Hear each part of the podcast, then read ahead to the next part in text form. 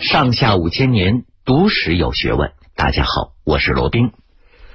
话说，时间已经到了暮春初夏，虽说早就已经是草长莺飞，但是渭水平川的早晚还是比较凉的，尤其是河谷山口，早晚十分的凉风，透着一丝寒意。太阳距离西山还有一竿高。出城劳作的岳阳秦人就已经是络绎不绝的回城了。在城南岳水岸边的高坡风口上，有一个人站在那儿快一个时辰了，任和风吹着他的长衫啪啪作响，他仍旧没有离开。两丈之外的洼地里，一位白发苍苍的老人默默的守候着。这个长衫男人就是秦孝公赢渠梁，那位老人自然就是黑伯了。河中碧绿明亮的波涛已经变得金黄幽暗，风中的暖意也逐渐消退，暮色苍茫的原野竟有凉如秋水的萧瑟寒气。这一切。二十二岁的年轻君主没有觉察，他只是遥望着已经淹没在了暮色中的东方远山，长长的、沉重的叹了一口气。分化六国所需要的万金，虽然已经说凑齐了，但是他却没有丝毫的轻松宽慰，反倒是被一种无地自容的羞愧。折磨的寝食难安，一想到母亲那慈祥平静的笑容，他心中就像刀割一般的难过。那一天正式堂廷议之后，他听了匆匆赶来的雍城令禀报民情，又商议确定了继续安定民心的措施。雍城令刚走，景监又急急的赶来。禀报派赴大梁的密探传回了急报，说魏楚赵三国大军按兵未动，详情不知。两个人商议了半天，还是揣摩不出到底是发生了什么变故。于是他们决定继续的筹集重金，不管发生什么变故，分化六国的方略是不变的。景监走后已经是午夜了。秦孝公正要站起来看着地图，却一头栽到了书案上。醒来的时候，白发如雪的母亲正坐在榻旁，静静的望着他。母亲没有流泪，甚至没有叹息。见他醒来，睁开眼睛，只是向他慈祥的微微一笑，还是没有说话。回身端过了铜鼎，打开了顶盖，将热气腾腾的羊肉汤端过来喂他。在赢渠良的记忆中，母亲从来没有喂过他吃饭，即使是小的时候生病了，母亲也要他自己坐起来吃饭。如今自己做了国君，年迈的母亲却端起了石鼎要喂饭。赢渠良赶紧坐起来，掀开毛毡说：“娘，没事，我自己来。”母亲又是微微一笑：“没事就好，也该没事。”等赢渠良吃完，母亲突然从绣墩上站了起来，她静静的看了看儿子，说：“渠良，娘有两千金，还有几件珠宝。”都给你准备好了，让黑伯来搬走吧。瞬间，赢渠良的泪水夺眶而出。娘，你都知道了。母亲微笑着点点头。这两千金啊，是秦国后宫四百年零零碎碎存下来的，今天正好派上用场。听罢这话，赢渠良突然就跪到了母亲的面前，说：“娘，渠良无能啊，使秦国蒙受耻辱，让太后蒙羞，渠良甘受责罚。说着，他就脱去了长衫，露出了汗津津的脊梁。母亲扶起了他，替他穿好了长衫，又为他拭去脸上的泪和汗，温和的斥责他：“曲良，你错了。娘岂不知能屈才能伸呢？如果都像你父亲那样硬打硬争，秦国不见得能成大器。曲良，娘知道，老秦人。”就是缺个忍字，你有，娘信。二十二岁的年轻国君，第一次感到了白发亲娘的亲和温暖，他忍不住的抱住了母亲，哽咽起来。而母亲抱着他的头，抚摸着他的头发，任他痛哭流涕。最后，太后对他说。徐良，娘对你只有一个要求：按时吃饭，最迟四更天睡觉。秦国的重担在你的肩上，要有后劲儿，能答应娘吗？尹曲良记得自己是认真点了头的。当黑伯带领着内侍。从太后庭院搬出两千金和珠宝的时候，秦孝公派警监查点登记，发现母亲头上的金钗和平日不离身的一只珠玉枕也在里面。景监无论如何不能接受，执意要送回给太后。黑伯呢，在旁边看得直擦眼泪。秦孝公默默的挡住了颈肩，咬着牙吞回了自己的泪水。他知道送回去才会真正的令母亲伤心，但是这两件弥足珍贵的东西对母亲毕竟来说实在是太重要了。那只剑形的金钗是周天子赐给先祖穆公夫人的，上面有王室徽记。和洛阳上访的古篆刻，是历代秦国第一夫人的标志。那只朱玉枕，更是秦献公为夫人精心打造的。那是一块晶莹碧绿的蓝田玉，两端各镶嵌了一颗红的像火焰一样的珍珠。更重要的是，秦献公把他的一柄短剑重新熔铸。镶嵌在了两端枕顶。母亲告诉儿子，那是父亲在时时的守护着他。而赢渠良的小妹之所以取名叫赢玉，也是因为这个玉枕的缘故。虽是秦国太后，秦孝公的母亲毕竟是女人，而且是失去了丈夫的寡居女人。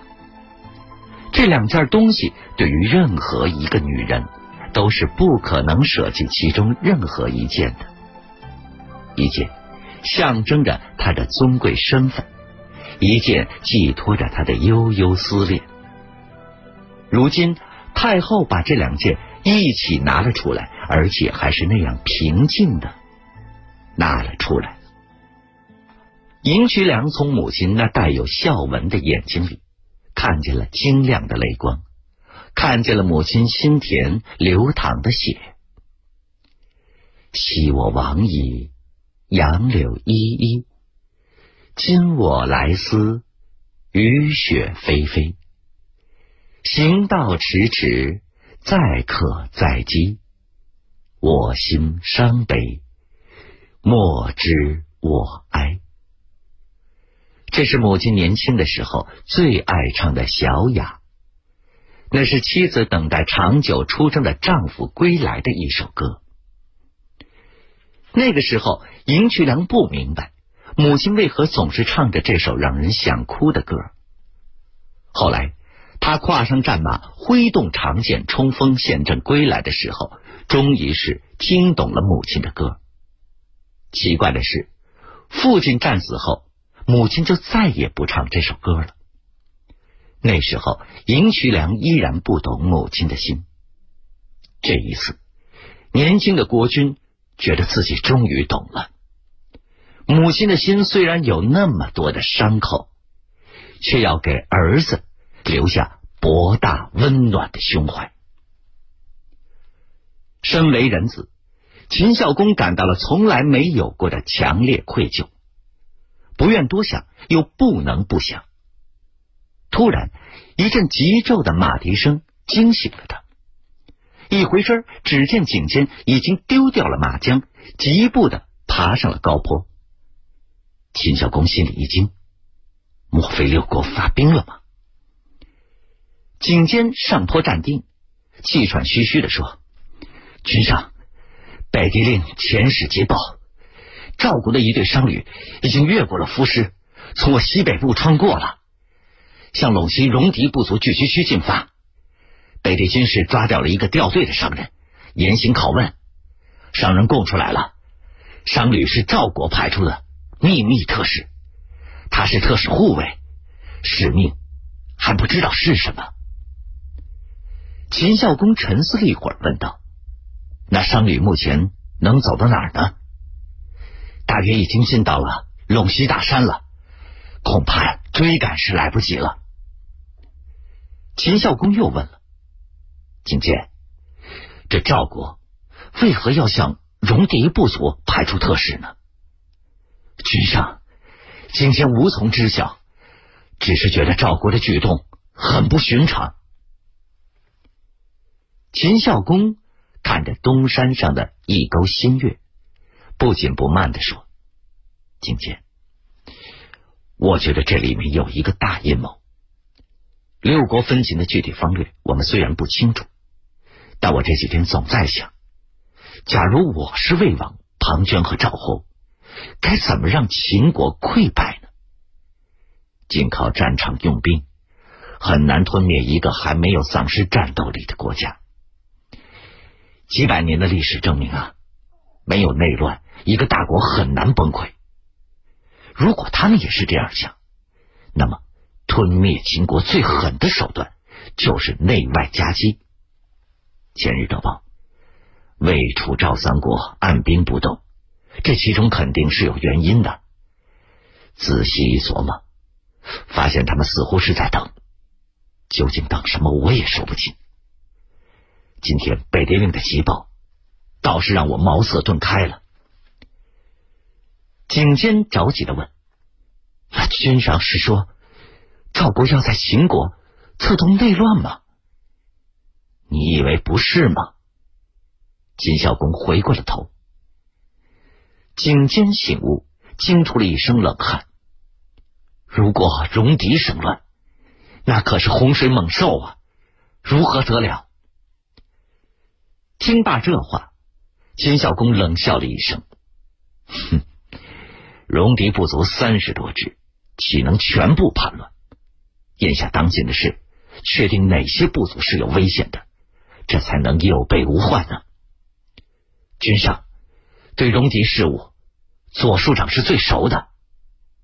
对，立刻回城商议。秦孝公说着，已经向坡下疾走而去了。回到岳阳政事堂，已经是月上柳梢头的初更时分。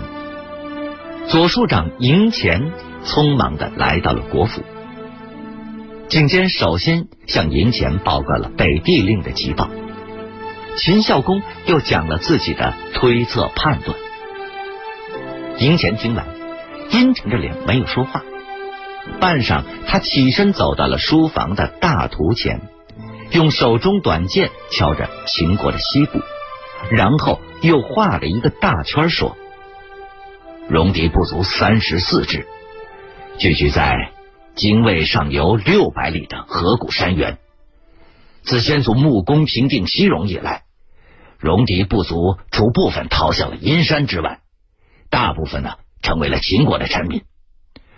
从那个时候起，老秦人逐步迁到了渭水平川，将泾渭上游河谷全都让给了戎狄部族定居。两百多年来，西部戎狄一直没有滋生大的事端。从立功开始的一百多年，秦国是疏忽了对西部戎狄的政府约束啊。献公二十年，又忙着和三晋大战，也无暇顾及西部戎狄事务，还将驻守陇西的三万精兵东调岳阳。那如此一来，西戎各部族还有国府就有所淡漠疏远了。但是赋水兵源年年依旧，并无缺少。秦国十万大军中还有三万多名戎狄子弟，从根本上来说，戎狄部族不至于全部大乱。但是，据我带兵驻守西戎时所知，戎狄部族有五六支，原来在九原云中一带游牧。和燕国、赵国关系很近呐。要说生乱，可能这几支是危险最大的。秦孝公这时候也目不转睛的盯着地图问：“这是哪几支呢？定居何地？”赢钱指着地图说：“殷戎、北戎、大佗、西环、义渠、红发这几个族。”他们所在地区是洮水下水流经的临洮，还有抱汉、呃狄道这一片。他们大约有多少人口呢？是多少兵力？赢渠梁急促的接着问。先君献公曾经下令实行户籍相武，那个时候出查六部族人口大约是三十万左右吧。兵力可不好说。因为戎狄部族从来都是上马做兵，下马耕牧。若以青壮年男子计算，我想应该是将近十万。赢渠良又问：“那哪个部族最大也最危险呢？”西环，西环最大，部族有十万之众，青壮年就有三四万人呢。他们部族的首领曾经自封为王。和燕赵来往也从来没有间断过。秦孝公听到这里，大皱眉头，沉思不语。岳阳城箭楼的雕斗声清晰的传来，听点数应该是三更天了。秦孝公这时终于抬头问话了：“梁飞以为该如何的应对呢？”赢钱回答。六国在西部策反，实在是很毒啊！西戎若乱，我们不打不行，打又力不从心。眼下秦国的兵力分散在东部四国的边境，如果集中西调，恐怕刘国会趁虚而入啊！景监听了也是忧心忡忡，他说：“我一时间也没有主意了。”只听到“咚”的一声。秦孝公一拳砸在了书案上，站起来说：“不怕，我们也来利用他们的空隙，走一步险棋。”他大步的走到地图前，你们看，六国在函谷关外等待着，西部戎狄即使是叛乱，肯定也是要等六国先动手。戎狄毕竟是弱小啊，很怕被秦军先吃掉，匆忙之间。他们也很难同时行动。那这么一来，两边都在等，我们呢就不妨钻一下这个空隙，要迅雷不及掩耳。这个那怎么个钻法呢？